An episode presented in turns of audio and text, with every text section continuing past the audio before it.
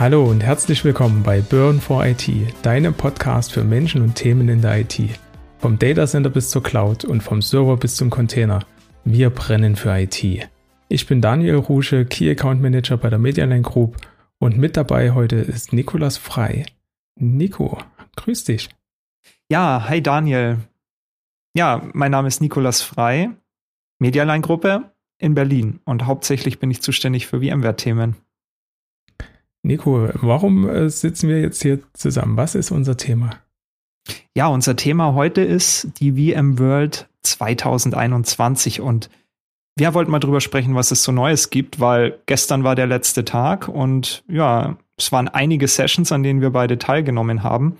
Auf jeden ich glaub, Fall. Man, kon man konnte sich über, also zwischen über 1300 verschiedenen Sessions, also von einer General Session bis zu ähm, Interviews mit Spezialisten, in denen Themen richtig in der Tiefe behandelt werden, entscheiden. Und das war eine schwierige Entscheidung, aber es sind doch einige Sessions äh, gewesen, an denen ich teilgenommen habe. Und da möchte ich unbedingt teilen, was mich interessiert hat und was interessant war.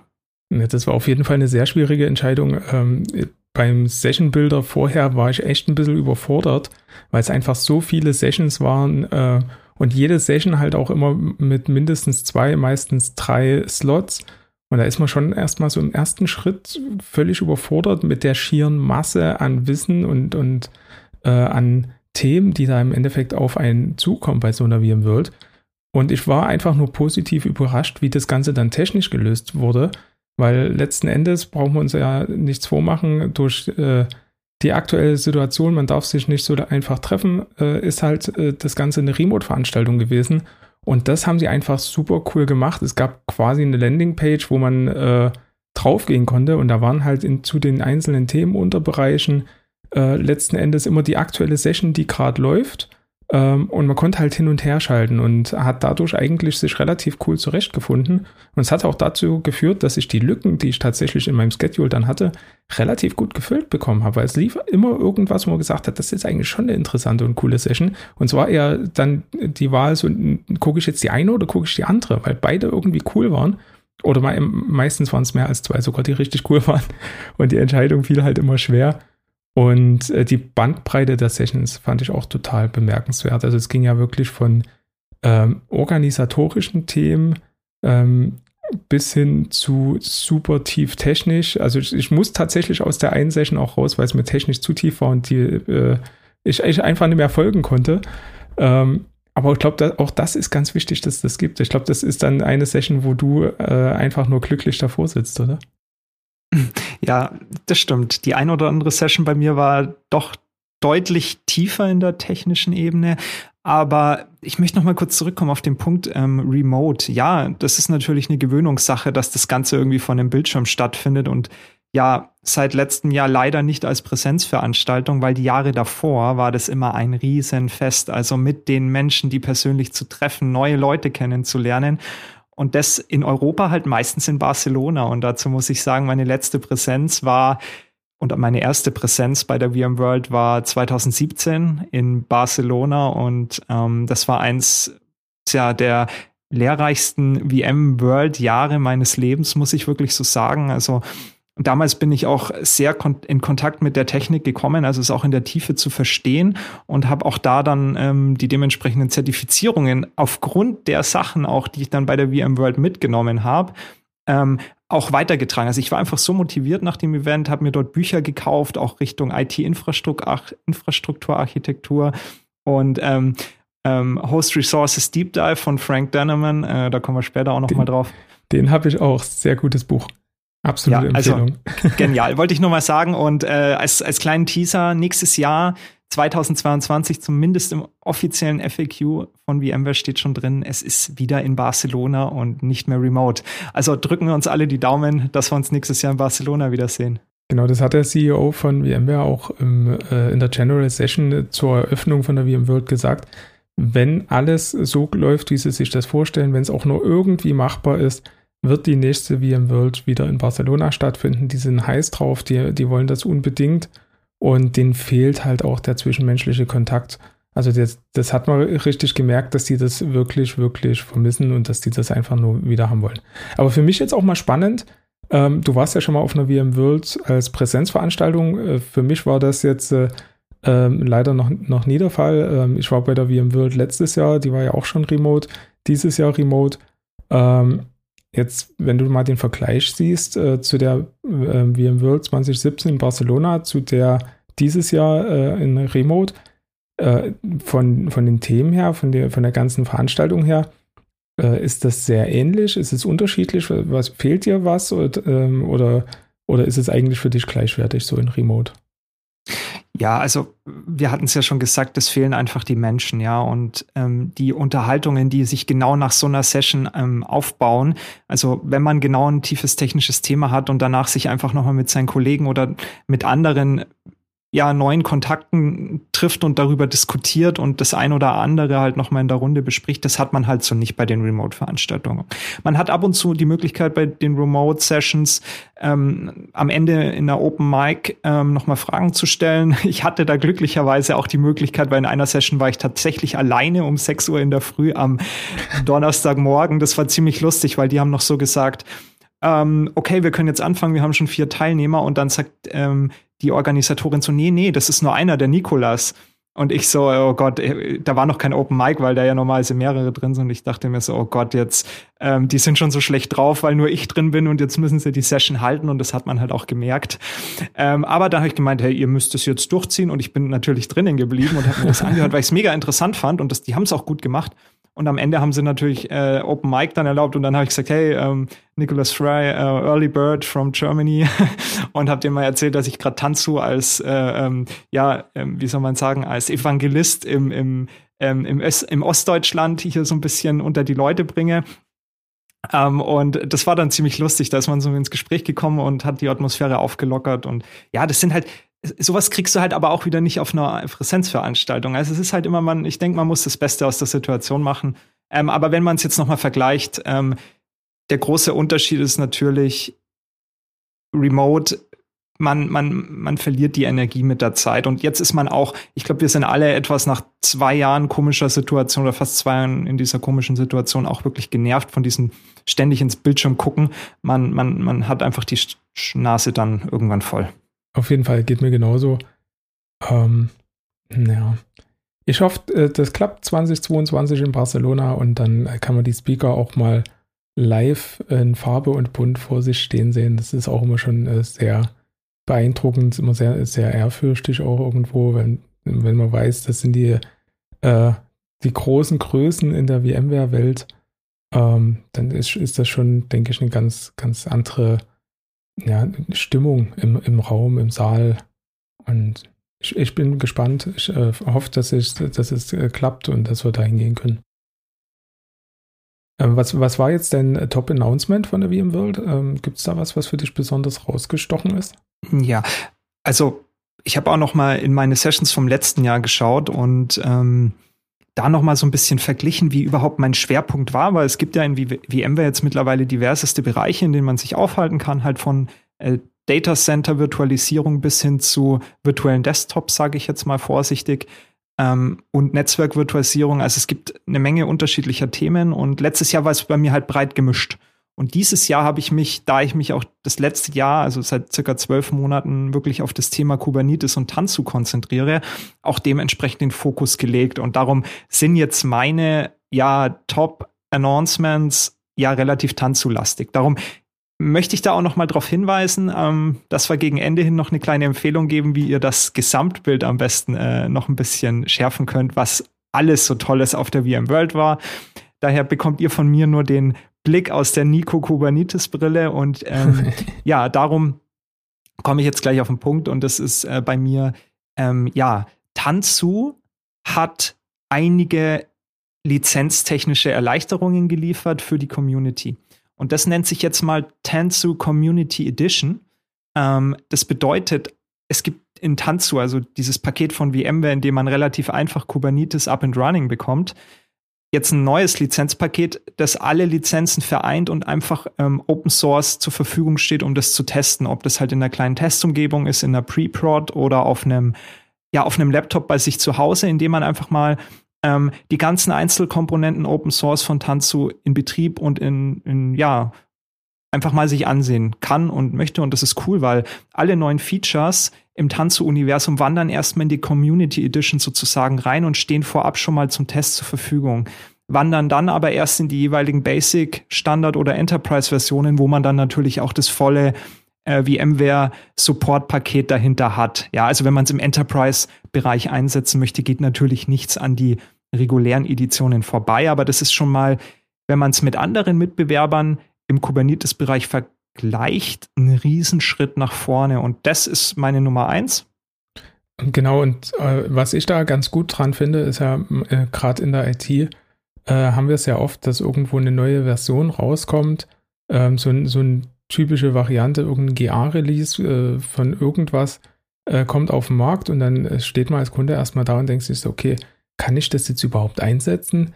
Ist das schon letzten Endes production ready? Also, oder sind da noch irgendwo äh, Bugs drin? Weil äh, letzten Endes mhm. äh, bei den GA-Releases geht es ja immer erstmal darum, Features äh, in die Masse zu pumpen und dann äh, mal zu gucken, wie die Reaktionen so sind. Und da finde ich den Schritt mit der Tanzo Community Edition zu sagen, ey, wir bringen neue Features, ihr könnt die erstmal testen in der Community Edition ähm, die werden definitiv da Feedback einsammeln entsprechend und letzten Endes darüber halt auch einen, gewisse, einen gewissen Service bieten, also einen gewissen, ähm, einen gewissen, eine gewisse Wissensansammlung im Vorfeld, mhm. wo die sagen, okay, ähm, wir verarbeiten erstmal das Feedback aus der Community Edition und in dem Moment, wo das Feedback gut ist, dann äh, wandert das äh, äh Thema natürlich irgendwann auch in die äh, Produktionsversion rüber. Hat natürlich auch ähm, auf der anderen Seite den äh, Nachteil, dass man im Endeffekt, wenn man mit der Community Edition testet, immer ein bisschen im Hinterkopf haben muss, was sind denn gerade die äh, Features in der, in der Production-Version. Heißt, äh, wenn man jetzt testet und die neuen Features nimmt, kann es sein, man muss dann doch mal noch ein paar Wochen oder Monate warten, bis es das ins Production äh, Release geschafft hat. Na? Ähm, ja. Deswegen muss man da schon ein bisschen aufpassen.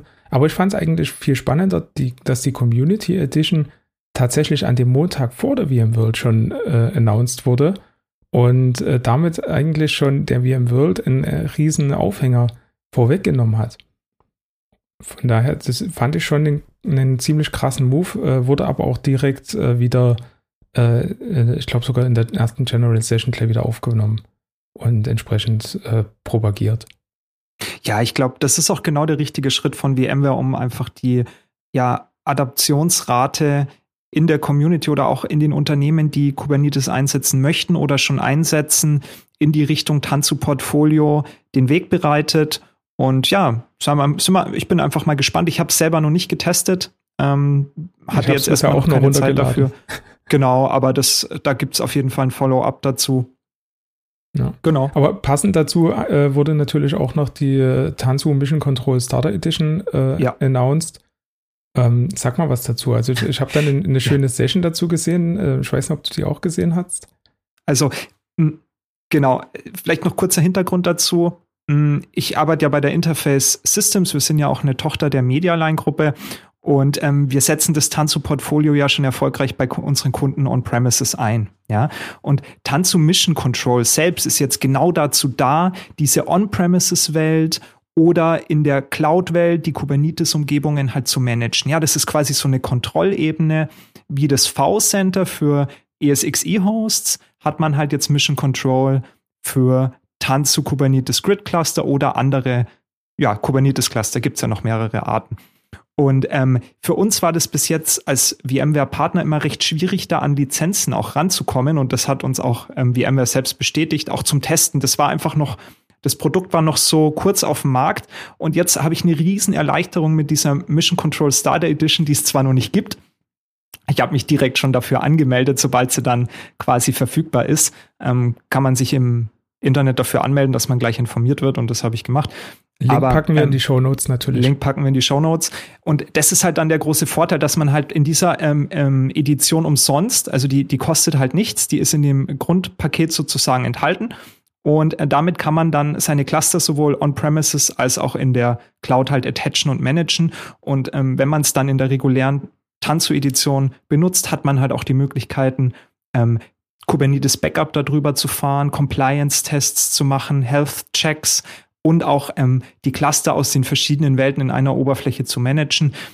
Sowohl für die Entwickler als auch für die Operations ist es eine Riesenerleichterung, aber auch für den einen oder anderen Kunden im Moment noch ein großer Nachteil in Anführungsstrichen, dass es nur als Software as a Service verfügbar ist. Das heißt, viele Kunden wünschen sich auch Tanzu Mission Control on-premises zu nutzen. Gibt es im Moment noch nicht. Die Anfrage an VMware ist schon raus, aber leider noch keine konkrete Info, ob das Ding auch mal on rein on-premises verfügbar ist, als Appliance oder so. Weil es gibt natürlich Kunden, die haben diverse Compliance-Richtlinien, dass sie eben keinen Cloud-Dienst benutzen dürfen oder es nur sehr schwer ist, den ausführlich zu beschreiben, dass er genutzt werden kann. Kleinen Wink an die Sicherheitsbeauftragten. Und naja, Liebe Grüße gehen raus an die Security-Abteilung in dieser Welt. Ihr wisst Bescheid.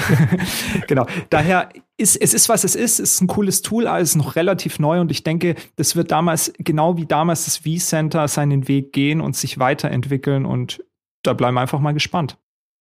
Genau, aber unabhängig von der Starter-Edition ähm, fand ich auf jeden Fall auch für mich nochmal sehr beeindruckend ähm, die Session, äh, wo es im Endeffekt darum ging, äh, Kubernetes-Infrastrukturen in einer Multi-Cloud-Umgebung äh, zu managen.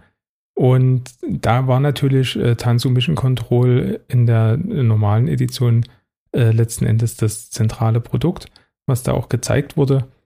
Und es ist schon sehr beeindruckend, wie einfach sich das Ganze äh, letzten Endes darstellt. Es fühlt sich halt wirklich so an, wie man es für einen VMware oder wie, wie man es als VMware-Administrator auch erwartet und es docken dann entsprechend auch äh, sämtliche Kubernetes-Umgebungen mit rein, egal ob das jetzt ein OpenShift ist, ein Docker Swarm ähm, oder halt Tanzu in der, VM, äh, in der VMware Cloud oder halt On-Premises oder, oder, oder. Also es ist wirklich äh, ganz viele Möglichkeiten und man kann da auch super einfach deployen. Fand ich schon sehr, sehr beeindruckend. Ja, das stimmt. Einfaches Deployment ist dann einfach von den ähm, Guest-Clustern Polling 4.4 über den Port 443 aus der äh, Cloud Plane werden dann die Infos abgerufen und eigentlich an und für sich ein, ein wirklich tolles Konzept. Muss man einfach gucken, dass es auch mal für On-Premises verfügbar ist. Dann ist es eigentlich rund. Dann ist es echt super rund. Genau. Was waren noch so Themen, die dich jetzt ähm, auf der VMworld dieses Jahr mitgenommen haben, wo du gesagt hast, Mensch, das ist ja mal richtig cool? Ja, also ich glaube, es gibt noch einige technische Sachen, aber ich würde mal kurz auch was zum, zum Organisatorischen sagen. Ich fand es toll, wie, wie MWare auch nochmal darauf eingegangen ist, ähm, dass sie natürlich weiter wachsen wollen. Okay, das ist, denke ich, logisch. Jedes Unternehmen, jedes wirtschaftlich denkende Unternehmen will seinen Umsatz steigern und ich glaube, VMware ist irgendwo gerade über 10 Milliarden und sie sagen, klares Ziel ist, über 20 Milliarden zu kommen. Und da haben sie nochmal darauf hingewiesen, dass es halt nur geht, wenn man ein tolles Partnerökosystem hat und mit seinen Partner hier ähm, fast die Partner einbindet wie Mitarbeiter. Und äh, da muss ich einfach nochmal dran denken, dass wir hier bei der Interface auch einen sehr, sehr guten Kontakt ähm, zur VMware haben. Wir stehen hier im regen Austausch mit unserer Partnermanagerin. Ich habe direkte Ansprechpartner auch ähm, auf der Architekturebene, die uns regelmäßig mit ja, brisanten und wichtigen Informationen versorgen, wie sich die Architektur dahinter entwickelt, weil wir ja auch noch ähm, bei der Medialine-Gruppe ein Managed Kubernetes entwickeln. Und das ist für uns einfach extrem wichtig, genau diesen Kontakt zu bekommen, nicht nur einen einseitigen, dass wir anfragen, sondern dass, dass sie auch auf uns zukommen und sich für uns interessieren und einfach auf Augenhöhe agiert wird. Und das letztendlich war es für mich einfach nur die Kongruenz, dass VMware es nach außen hin zeigt und auch so verkörpert, aber auch dann wirklich lebt also wir das auch spüren als Partner von VMware, ähm, bin ich super zufrieden. Das hat mir kann gut ich, gefallen. Kann ich nur bestätigen. Ähm, es ist auch äh, im Endeffekt an dem anderen Ende, wenn man als Vertrieb halt mal einen Pre-Sales braucht ähm, und dann bist du halt zum Beispiel im Projekt und ich kann nicht sagen, Nico, komm mal mit. Ähm, dann ist, ist halt wirklich VMware ein Hersteller, der da Gewerbe bei Fuß steht und in kürzester Zeit irgendwo mit einem fachlich versierten Kollegen gemeinsam äh, zum Kunden geht, die auch im Vorfeld äh, nochmal nachhaken, äh, was sind die Eckdaten, worauf müssen wir achten, was sind Besonderheiten für den Kunden und äh, dann halt wirklich mit einem gemeinsam da auch auftreten und einen wirklich unterstützen ähm, von vorne bis hinten, dass der Kunde halt wirklich erstmal die, die Ideen versteht, die wir als Partner mitbringen und dann im Endeffekt auch dabei helfen, die richtige Lösung zu finden, dass der Kunde dann nicht äh, irgendwo am Ende mit einer Lösung dasteht, die ihm eigentlich gar nicht taugt. Ja, Genau, und dann wieder zurück zu den technischen Themen. Also, was ich noch sehr interessant fand, war Project Arctic. Also, das geht darum, dass quasi das V-Center in der Zukunft auch das Cloud-Interface werden soll. Ja, also das, womit man schon on-premises in der Regel seine ja, Private Cloud managt, ist jetzt schon per se eine hybride Umgebung, weil in das vCenter wird quasi eine Möglichkeit eingegossen, direkt VMware Cloud-Dienste zu nutzen. Das kann jetzt natürlich für den einen oder anderen Use Case, wie zum Beispiel Disaster Recovery in der Cloud, natürlich enorm einfach sein, das Ganze einzurichten. Ja, also es ist halt einfach der Weg in die richtige Richtung.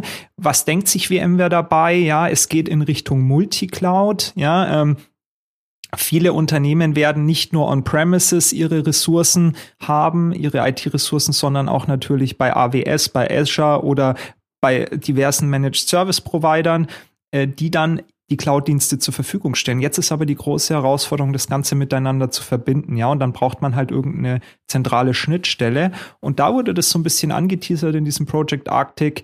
Ähm, dass man seine, einerseits auch seine Lizenzierung darauf ausrichten kann. Also man hat ja im Moment diese perpetuelle Lizenzierung, dass man irgendwie Lizenzen kauft, Enterprise Plus zum Beispiel, die auf eine gewisse, also die, die hat zwar immer ein Subscription and Service dabei, aber die kauft man erstmal und die gehören einem. Aber so ein Cloud-Modell ist eher Subscription as a Service, dass man halt irgendwie einen regelmäßigen Betrag über die Jahre fährt und dann kann man halt durch dieses Modell auch das einfacher gestalten. Also es geht halt mehr Richtung ähm, Cloud-Konzept und das finde ich super, dass sich VMware da halt auch in den konventionellen Infrastrukturkomponenten halt äh, modern aufstellt, auch wenn es natürlich nicht jedem gefällt, weil das ist immer eine Veränderung und auch eine Herausforderung, natürlich äh, sich auch mit den äh, Cloud-Themen und dann hybrider Cloud, Multicloud, das ist eine sehr komplexe Umgebung zu beschäftigen. Ja, also das es, es, ist auch, es ist auch ein Thema in der Beschaffung, ja. Ähm, ja. weil manche äh, Unternehmen haben halt eher äh, Geld für OPEX und wenn man dann mit CAPEX kommt, äh, wird es halt schwierig. Und äh, deswegen, ja. da muss definitiv auch in, im Beschaffungsprozess perspektivisch mehr Umdenken passieren. Da brauchen wir uns nichts vormachen. Aber die, da ist jetzt VMware auch nicht der erste Hersteller am Markt, der damit kommt. Ähm, das macht Microsoft schon länger, wenn man Office 365 nutzt oder nutzen will. Und ähm, da gibt es auch noch äh, viele andere Beispiele, wo halt die Lizenzierungsmodelle immer mehr Richtung äh, irgendwo eine monatliche Subscription äh, hingeht. Und da ist immer so das Verträglichste dann noch, dass man dann die monatliche Subscription quasi upfront bezahlen kann. Mhm. Aber dann ist es trotzdem eine monatliche Subscription, auch wenn auf dem Papier, auf der Rechnung erstmal äh, irgendwo ein Preis für meinetwegen zwölf ja. Monate steht. Subscription ist Subscription. Ja, also der Trend geht definitiv Richtung Subscription, auch wenn man jetzt bei den klassischen Hardware-Herstellern guckt, wie, wie eine Cisco, äh, die liefern Switche aus und da zahlst du halt nach Port lizenziert und wenn du halt mehr brauchst, dann nimmst du die dazu. Also du kaufst nicht mehr den ganzen Switch, sondern du lizenzierst einzelne Ports und das auf eine gewisse Zeit. Und ja, so ist halt dieses On-Demand-Modell. Daher ja, der Trend genau, das, geht halt in die Richtung. Ja. Das gibt es auch im Storage, ähm, dass man sich irgendwo ein Storage-System hinstellt, mhm. in so einer Art von, ich nenne es mal Leasing-Modell, also man zahlt, zahlt, monatlich für das Storage-System und ähm, das Storage-System wächst halt mit dem Unternehmen mit. Das heißt, wenn die äh, Kapazität nicht mehr ausreicht und es muss nachgesteckt werden, äh, wird halt einfach vom Hersteller automatisch ein Shelf geliefert. In der Kiste ist auch gleich der Techniker, der es einbaut und äh, der das entsprechend anbindet und bereitstellt. Und äh, dann ändert sich einfach die Monatsrate ein bisschen nach oben, sodass das entsprechend auch finanziell äh, abgedeckt ist. Und dann kann halt weiter gewachsen werden. Und äh, das funktioniert genauso bei Scale Out und nicht nur bei Scale Up. Und äh, ist durchaus ein gängiges Modell. Ähm, ist in Deutschland tatsächlich noch nicht so äh, etabliert, weil die Deutschen da immer gerne vorsichtig sind. In Amerika ist das gang und gäbe. Also das äh, ist durchaus, äh, denke ich, ein ganz cooles Modell, womit wir uns auch in den nächsten Jahren äh, immer mehr anfreunden werden. Ja. Ja, was gab es denn so sonst noch? Daniel, was, was waren denn so deine Hauptthemen? Hast du noch, hast du noch was, was dich besonders interessiert hat oder was du davor noch gar nicht gehört hast? Also äh, Hauptthemen äh, auch bei mir natürlich äh, letzten Endes äh, VMware Tanzu, weil ich halt in der Medialine-Gruppe ähm, mit dem Thema Kubernetes und Tanzu als äh, Sales äh, zentral oder als zentraler Ansprechpartner im Sales unterwegs bin, muss ich mich natürlich da auch immer ein bisschen frisch halten, was das Wissen betrifft. Ähm, ich habe aber natürlich auch mal reingeschaut äh, in die Themen äh, VDI, weil das ist, ist gerade in der aktuellen äh, Situation ein Riesenthema. Äh, da gibt es auf jeden Fall gerade Richtung Security mit äh, Sassy oder wie auch immer man es ausspricht. Sassy. Sassy und, und äh, VMware Horizon äh, gibt es da interessante Neuerungen, ähm, wo letzten Endes die Quintessenz war, äh, es wird halt alles jetzt äh, noch sicherer und äh, es bedient sich aber trotzdem noch komfortabler. Um das mal ganz, ganz, ganz kurz zusammenzufassen, ich muss auch sagen, war super technisch dann zum Schluss. Also das ist ein absolut guter Vortrag. Das war die Solution Keynote äh, Teil 2 äh, zum Thema halt äh, Sassy und äh, Horizon. Und die war extrem gut. Die war extrem gut. Die war extrem technisch tief. Also ähm, da muss man auf jeden Fall ein bisschen wahrscheinlich im Vorfeld Ahnung haben von äh, Horizon äh, um da mitzukommen. Ich habe mein Bestes gegeben, es war extrem spannend, also wirklich super spannend. Ansonsten äh, natürlich auch spannend gewesen äh, für mich ähm, war so diese eine Session, das, das ich würde fast sagen, so eine, so eine ähm, äh, Laber-Session oder Quatsch-Session, ähm, diese, diese Inspirational Sessions, wo halt mhm. halt einer ähm, erzählt halt, wie er, äh, erzählt hat, wie er ähm, ganz aus Versehen letzten Endes in seine Rolle gerutscht ist, ähm, ist, ist, super interessant gewesen. Also es ist wirklich, der ist halt einfach in die Rolle reingerutscht. Das, äh, das war nicht absehbar. Und es hat halt super funktioniert und eine total coole Session gewesen. Und es äh, hat auch nochmal so ein bisschen gezeigt, ähm, wie, wie, sich, wie, wie IT funktioniert. Also wie, wie man als äh, Person in der IT äh, auch mal von einer in die andere Rolle schlittern kann. Ähm, und es ging mir ja genauso irgendwo vom Consulting in Vertrieb. Ähm, und das ist einfach total spannend und das äh, finde ich auch schön und das macht ja auch die Dynamik in der äh, schön bunten IT-Welt aus, äh, dass es halt alles nicht super starr ist, sondern irgendwo kann man da auch ja einfach mal irgendwo reinrutschen, woanders Fuß fassen, was man gar nicht denkt. Ja, das stimmt. Der Schritt ist da relativ schnell in eine Richtung getan, ohne groß umdenken zu müssen, sondern halt einfach seine alten Skills irgendwie neu zu verpacken und mitzunehmen und, und neue Synergien äh, zu erkennen. Also daher stimme ich dir voll und ganz zu. Bei mir ging es ja ähnlich vom Administrator dann zum Engineer, zum Infrastrukturarchitekten und jetzt äh, zum IT-Consultant. Also mm, ja, und wer weiß, äh, wohin es mich als nächstes verschlägt, in welche Rolle. Also wir bleiben gespannt. Daher. Was ich auch gut fand, äh, war das äh, generelle Thema, wie über die Sessions hinweg mit dem Thema Cloud und Multicloud ähm, im Endeffekt umgegangen wurde, weil die haben halt wirklich das Talent gehabt, die meisten Speaker, ähm, dass die halt wirklich den Bogen so schön gespannt haben, dass man folgen konnte. Und äh, die sind halt wirklich in jedem Thema immer drauf eingegangen. Das geht on-prem, das geht irgendwo in der Cloud, das geht bei deinem Hyperscaler, das geht bei deinem Hoster, Hauser, on Edge. Äh, und wirklich, also wahrscheinlich geht es auch auf dem Smartphone, man weiß es nicht, aber es ist wirklich äh, super cool, wie die darauf eingegangen sind, ähm, wirklich, dass die Multi-Cloud-Welt eigentlich ja. schon da ist und die meisten Kunden wahrscheinlich jetzt schon mehr als eine Cloud äh, in, im Einsatz haben, ohne es vielleicht selber zu wissen. Und VMware ist halt genau die Spinne in diesem Multicloud-Universum, die überall ja, sein, sein Netz aufspannen kann und ähm, es halt wieder anbindet an neue Sachen. Und das, was du vorhin gesagt hast, mit, dass dich VDI und die Sicherheit besonders interessiert hat, kann ich nur zustimmen. Also ich finde den Bereich auch super interessant. Speziell Horizon hat sich ja on-premises in der VDI-Welt ja auch noch erweitert um dieses Workspace ONE, was ja dann auch wieder Software as a Service ist, was diese Cloud Plane bietet, um eben diese Authentifizierung vielleicht mal zu dezentralisieren und neue Möglichkeiten ähm, zu er erkunden, ja. Und ähm, das ist einfach super interessant und wie das ganze Produktportfolio halt dann in sich wieder greift. Ja, da gibt es so ein tolles Schaubild mit so Puzzlesteinen, wo jede Domäne in, in sich greift und miteinander ähm, Synergien und Synergien findet und verbunden werden kann. Und ja, darum ähm, kann man einfach auch schnell ähm, domänenübergreifend einfach da ähm, Lösungen finden und äh, auch die Kundenanforderungen halt mit einem Hersteller bedienen. Das ist halt das Interessante. Ähm, Kenne ich sonst so kaum von anderen Produkten. Aber gut. Genau.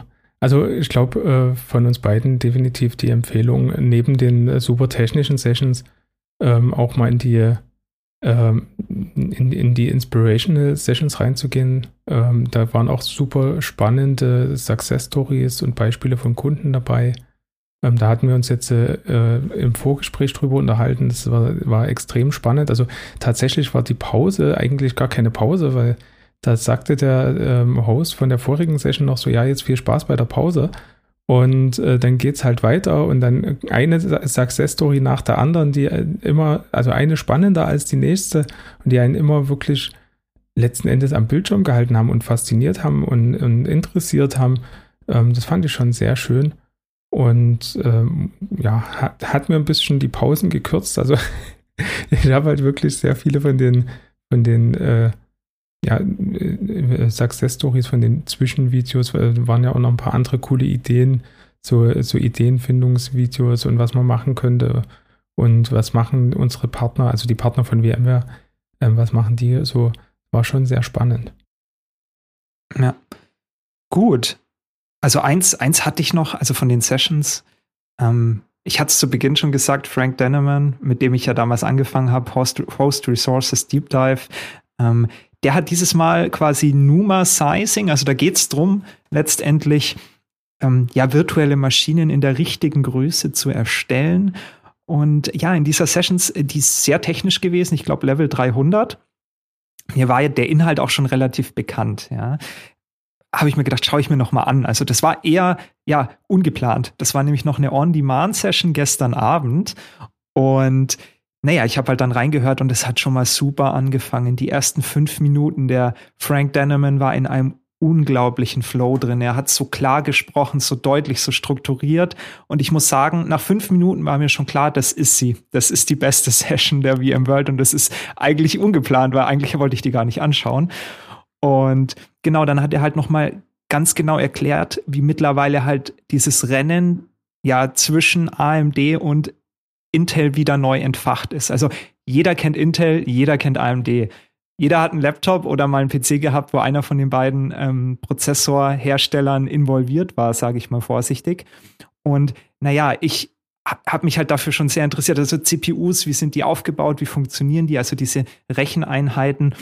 Und ähm, er hat dann ganz klar erstmal so vorweg gesagt und auch sehr neutral, AMD hat es ja jetzt geschafft, seit 2017 wieder zurückzukommen mit ihren Epic-Prozessoren im Enterprise-Market. Sie waren zurückgeschrumpft auf 1% Marktanteil und jetzt ist AMD wieder bei über 5% und da kriege ich fast schon Gänsehaut, weil ähm, AMD hat einfach mit ähm, Lisa Su, ihrem CEO, ein unglaubliches Comeback hingelegt und ähm, eine neue Architektur, also eine, eine wirklich marktfähige und eine leistungsfähige Architektur wieder im Serverbereich ähm, etabliert und die funktioniert halt anders wie die Intel-Architektur. Und genau da ist Frank Denneman halt nochmal drauf eingegangen, dass VMware auch in der Wies 4.7 Version, also ESXi 7 speziell, sich darauf hingehend auch wieder optimieren muss. Sie müssen sehen, es sind zwei unterschiedliche Architekturen. Und dann noch dahinter das NUMA-Konzept, das quasi circa 80 Prozent aller Server sind ja Dual-Socket-Systeme.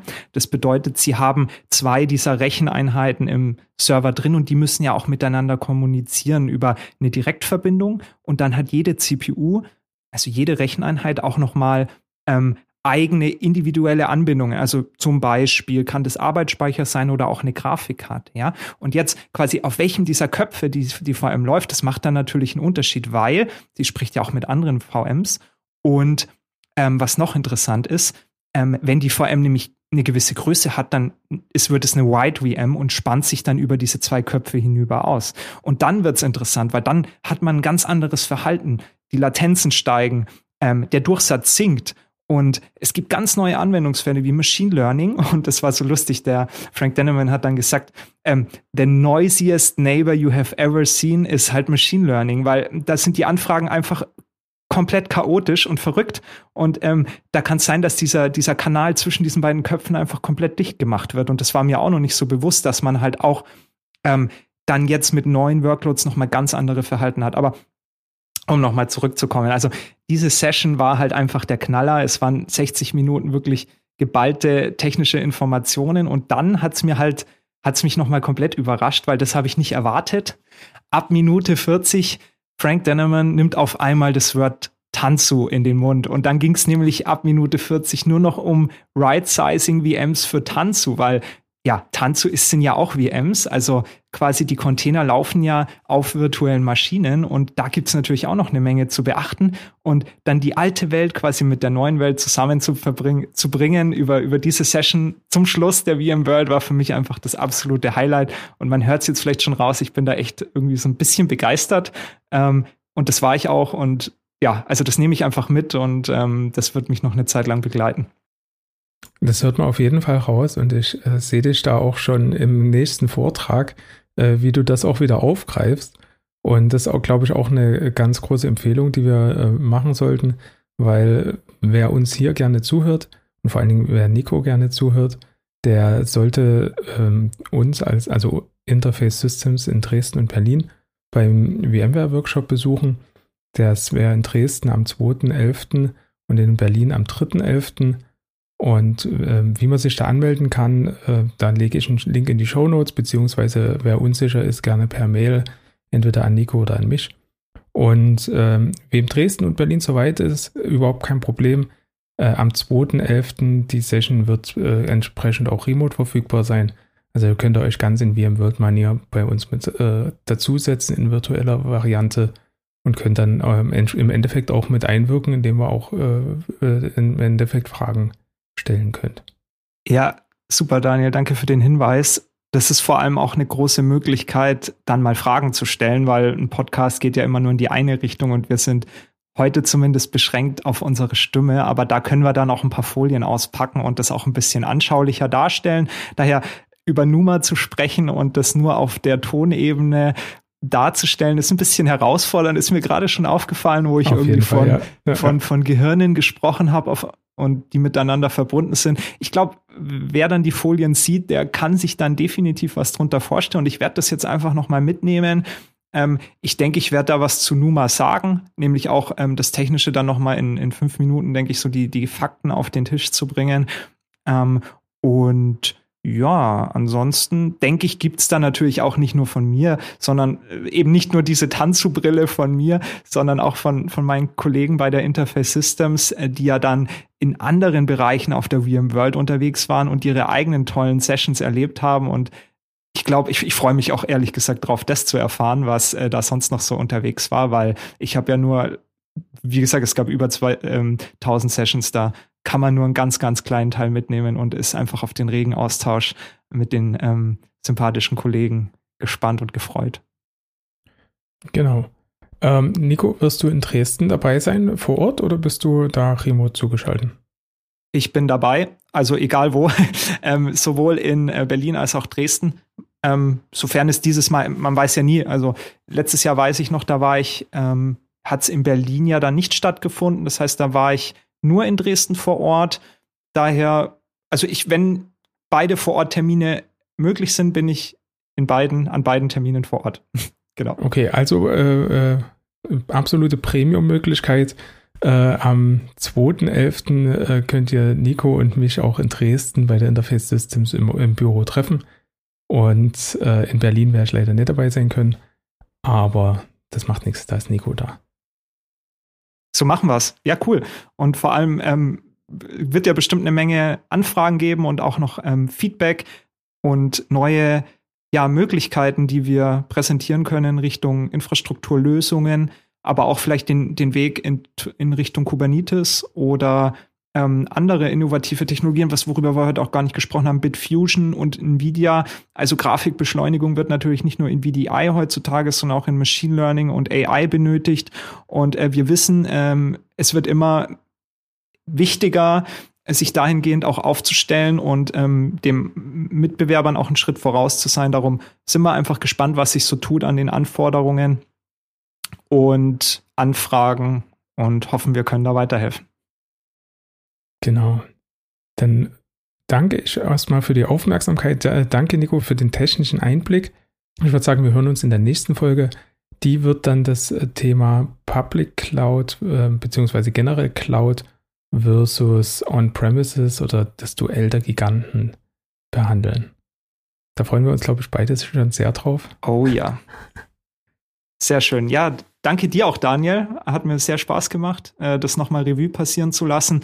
Ich denke, es sind halt, ähm, war jetzt eine sehr intensive Zeit. Auch ähm, letztes Jahr die VM World. Man ist einfach erschöpft von den Remote-Veranstaltungen und wir schauen nach vorne nächstes Jahr wieder live und, und in einem ganz anderen Format. Und dann äh, wird es die VM World unseres Lebens. Das hoffe ich. Das hoffe ich sehr. Bis dahin, wir hören uns im nächsten Podcast und tschüss. Danke an alle. Tschüss.